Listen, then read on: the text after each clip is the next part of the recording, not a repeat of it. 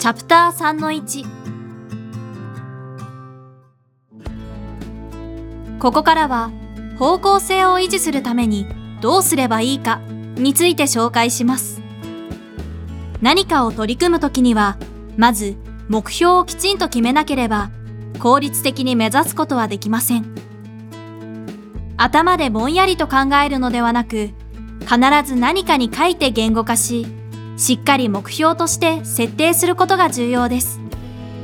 そうしないと何のためにやっているのかがわからなくなりモチベーションが下がり始めます。大切なのは今取り組んでいることは何のためにやっているのかを常に考えることです。今自分はこの数学の問題集を解いている。でもなんとなく惰性でやっているのは避けましょう。なぜ今この数学の確率の問題を解いているんだろう？なぜなら志望大学は確率の問題がよく出るし苦手だから。なぜその大学を受けようとしているの？その大学に興味のある学科があって絶対に入りたいから。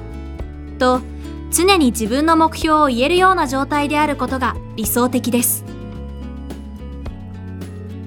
学ぶ目的や意味を感じながら勉強した方が断然身につきやすくなります。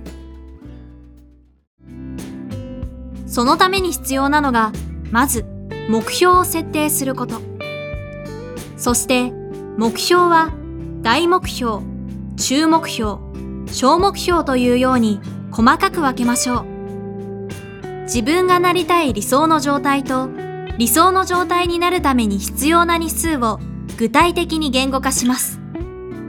期日プラス言語化は常にセットです。例えば高3の春なら次のように書きます。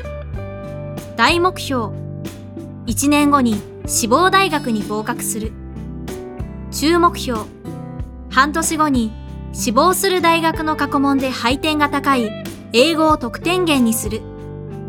小目標英語の中でもリーディングの配点が高いから今週はその中でも苦手な和訳問題を重点的に勉強する。大目標は目標とする大学の名前を入れます。中目標はシーズンごと。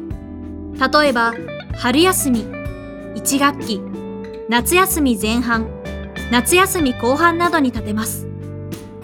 小目標は1週間ごとに立てます。目標を細かく立てて期日までにやっていきましょう。